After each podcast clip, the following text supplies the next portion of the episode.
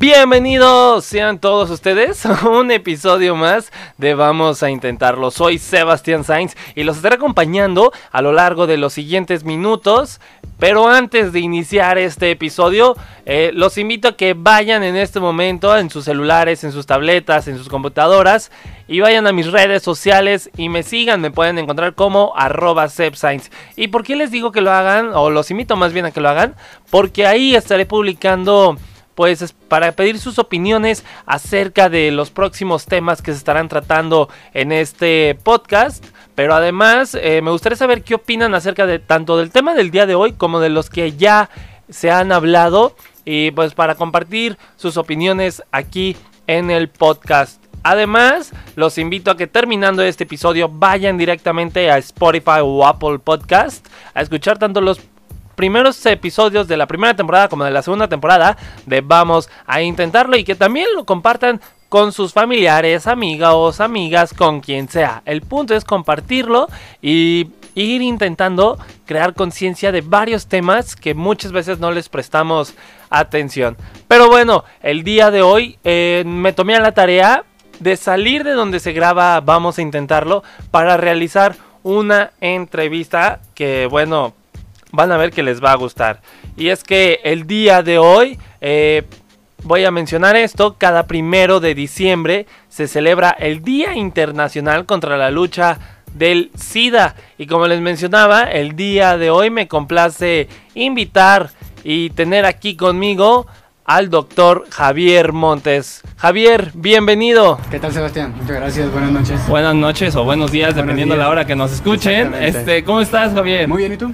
Muy bien, muy bien. Oye, Javier, pues mira, el día de hoy vamos a hablar de este tema que, bueno, creo que es necesario iniciar a hacer conciencia porque cada día se ven más y más casos de gente con VIH o SIDA. Eh, Mira, yo había investigado y en varias fuentes, a finales de 2018 se había, había aproximadamente, aproximadamente 37.9 millones de personas con VIH en todo el mundo y pues ha cobrado la vida de más de 32 millones de vidas. Eh, Tú como doctor, ¿cómo ves estas cifras? Ahora sí que son cifras ya pues muy alarmantes. Lo que pasa es que al principio se veía mucho como tabú, se veía como que no cualquier persona podía tener VIH. Entonces ya con las nuevas tecnologías de información y que todo el mundo tiene acceso a, las mismas, te das cuenta que realmente las cifras que teníamos hace 10 años no son nada comparadas con las que tenemos actualmente.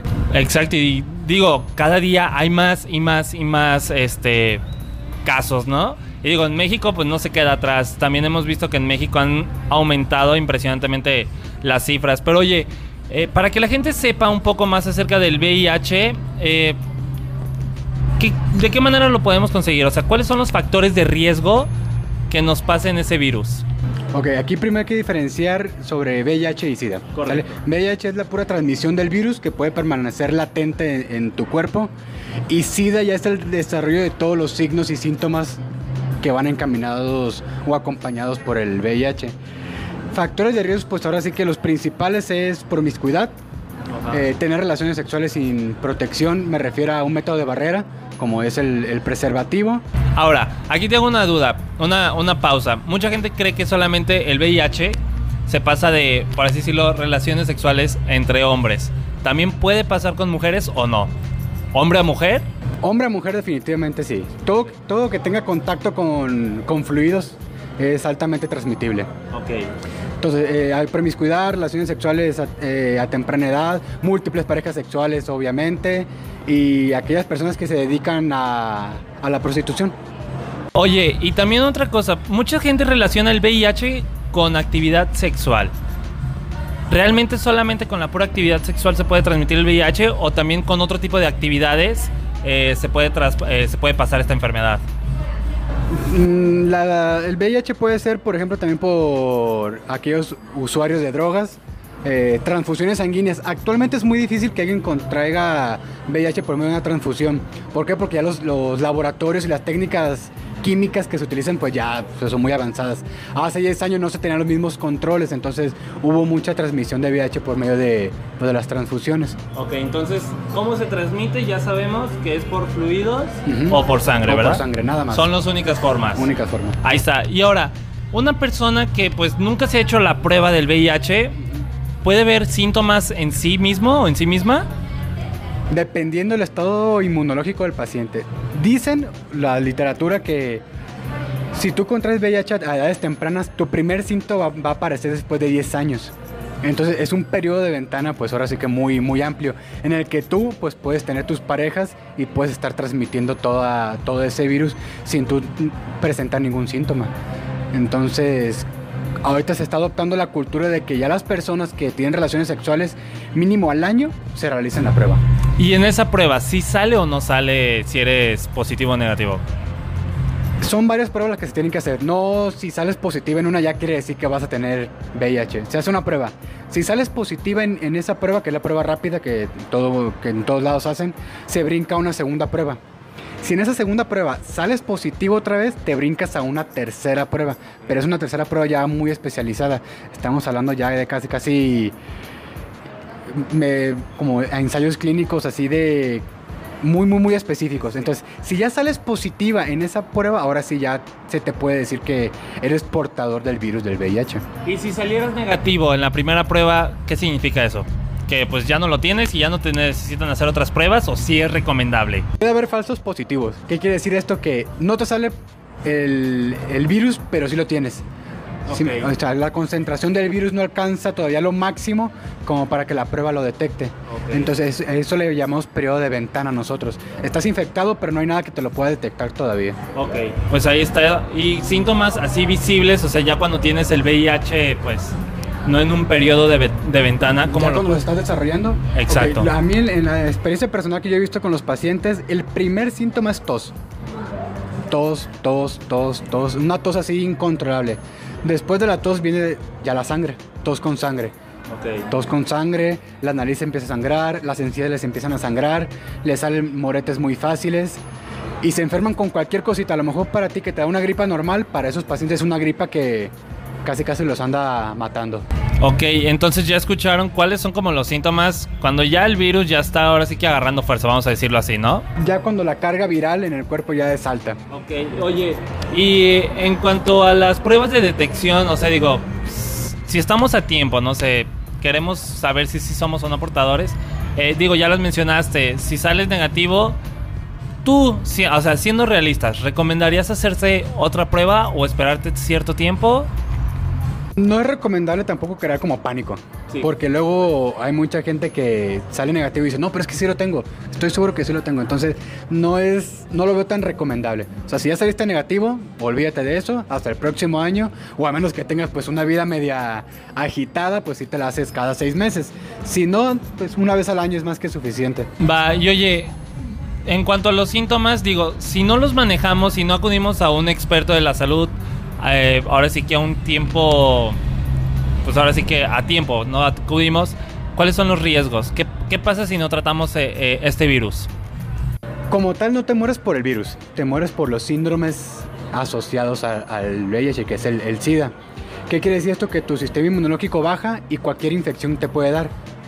No infecciones que no nos dan a nosotros comúnmente, sino infecciones ya de bacterias un poquito más fuertes.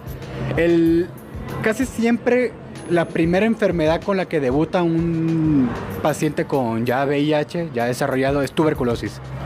Esa es la, la primerita. Cuando tú detectas un paciente tuberculoso, lo primero que tienes que pensar es VIH. Ok, entonces... Casi, casi es 100% que va a tener VIH, porque no es muy común. Y oye, en cuanto, por así decirlo, nos detectaron VIH, ¿qué debemos de hacer? Digo, acudimos a un médico. ¿Cuáles son los tratamientos que podemos tener acceso? ¿Cómo es el tipo de tratamiento que se nos va a dar? Aquí voy a meter un poquito más en temas, por ejemplo, de, cáncer. Es malo que los médicos comparemos entre enfermedades, pero apenas así eh, le damos como esa pedrada a la población para que pues agarre la onda. Actualmente es mejor tener VIH que tener cáncer. Todos los tratamientos que están actualmente eh, disponibles para la población puedes vivir una vida completamente normal que a comparación de que si tuvieras cáncer. Actualmente para varios tipos de cáncer no hay cura, para el VIH no hay cura, pero sí hay un tratamiento que te lo va a detener completamente. Al grado de que te puedes casar, puedes tener hijos y tus hijos van a salir limpios totalmente. Entonces, sí hay acceso a los medicamentos y pues es ahora sí que se puede controlar la, este virus. Eh, aparte, aquí en México, bueno, mucha gente le tira mucho al, al, sistema de salud, pero México es uno de los que tiene, si, si bien no tiene una infraestructura como hospitales de Estados Unidos y de Alemania, su sistema de salud es muy bueno, desde las vacunas hasta el acceso a medicamentos. Todos los medicamentos para VIH, que son los antirretrovirales, están completamente gratuitos a la, a la población.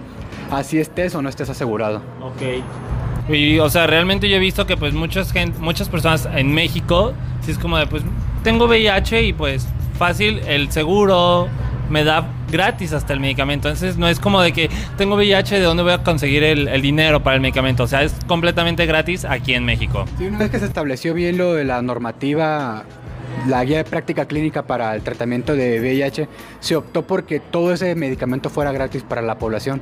¿Para qué? Para así tenerlo controlado y que no se fuera a dispersar. Porque ¿qué pasa? Si tú empiezas a cobrar el medicamento, la gente que hace no lo compra. Exacto. O le alcanza su presupuesto para comprarlo un año y después del año pues se queda sin, sin recursos y empieza otra vez la, pues, la disipación del, del, virus. del, virus. Entonces lo que hizo el gobierno fue, ¿sabes qué? Lo regalo y así para que se tenga controlado.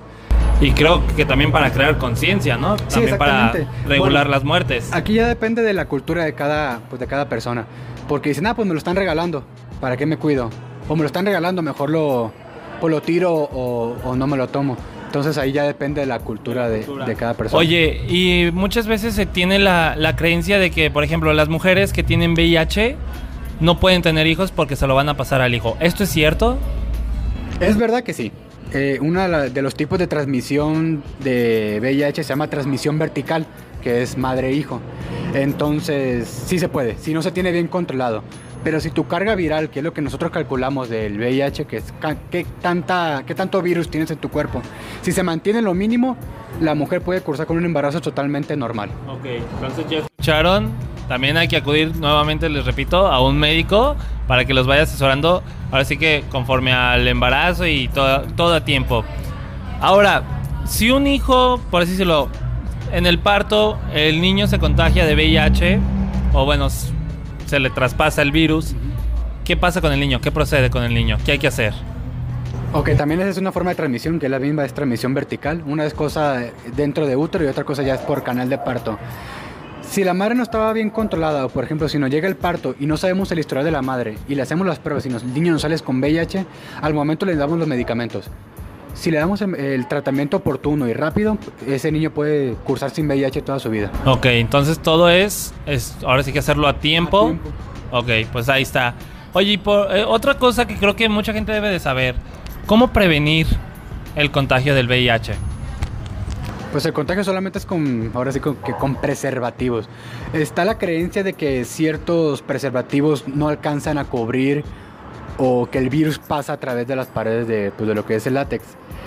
Si bien es muy, si hay mucha diferencia, eh, sí puede pasar, pero la cantidad, o sea, es, es mínima. No alcanza como a desarrollarse en, en su totalidad el, el, virus. Entonces, la única forma de prevenirlo es completamente con, con, con, con preservativos. Con, preservativo. ¿Es la única Ajá. forma? ¿O hay, no sé, pastillas, algo? Lo que pasa es que con las pastillas solamente previenes el embarazo. Ok. Con el VIH, como es contacto con fluidos, la pastilla no te va a proteger contra de el nada. fluido. Exactamente. Va. Oye, también existen, bueno, nos surgieron en redes sociales eh, varios mitos y ahora sí que la gente tenía. Eh, el primero, bueno, ya lo contestaste, que el VIH y el SIDA son lo mismo. Ese es un mito que hay que romper por completo, ¿no? Tú puedes vivir toda tu vida con VIH y nunca desarrollar SIDA. Ahora, también existe este, otro mito que los mosquitos te pueden contagiar el VIH. ¿Esto es cierto? No, es mentira. Mentira. Totalmente. Porque volvemos a lo mismo, ¿no? De, de, fluidos o la sangre. Sí, o sea, aparte no es como una carga viral que tú tengas así. Es como lo que he escuchado también que por saludar de mano o de beso se te va a pegar el, el VIH y totalmente. Creo que, mentira. creo que eso es algo muy común que suele pasar. Digo, puede que en las en estas nuevas generaciones también siga esa idea de que si, te, si le das un beso o le das la mano a alguien que tiene VIH, pues te lo va a contagiar. Y pues realmente. O sea, ya son creencias ya casi casi del siglo pasado. Ahora, esta es otra pregunta que teníamos. ¿La leche materna puede transmitir esta enfermedad? Totalmente. Es, no deja de ser fluido. Pero te digo, mientras la carga viral se mantenga por debajo de los límites, no hay ningún problema. Oye, y pues bueno, te comento, tenemos la sección de preguntas de redes sociales, donde pues los usuarios en Instagram, arroba eh, me daban sus preguntas acerca de, pues, de este tema, de las dudas que le surgían. La primera es, ¿los medicamentos son costosos? Como ya, ya sé, ya se contestó. Ajá, ya lo... Ok, vamos a contestarnos de, de un enfoque suponiendo que México no tuviera el acceso o la población no tuviera acceso al medicamento gratuito. Por lo general para el medicamento de VIH son de, de 6 a 8 medicamentos. ¿Para qué? Para tener bien controlada tu carga viral. Cada medicamento te anda costando alrededor de mil pesos la caja con 20 pastillas. Entonces son mil pesos cada 20 días por medicamento.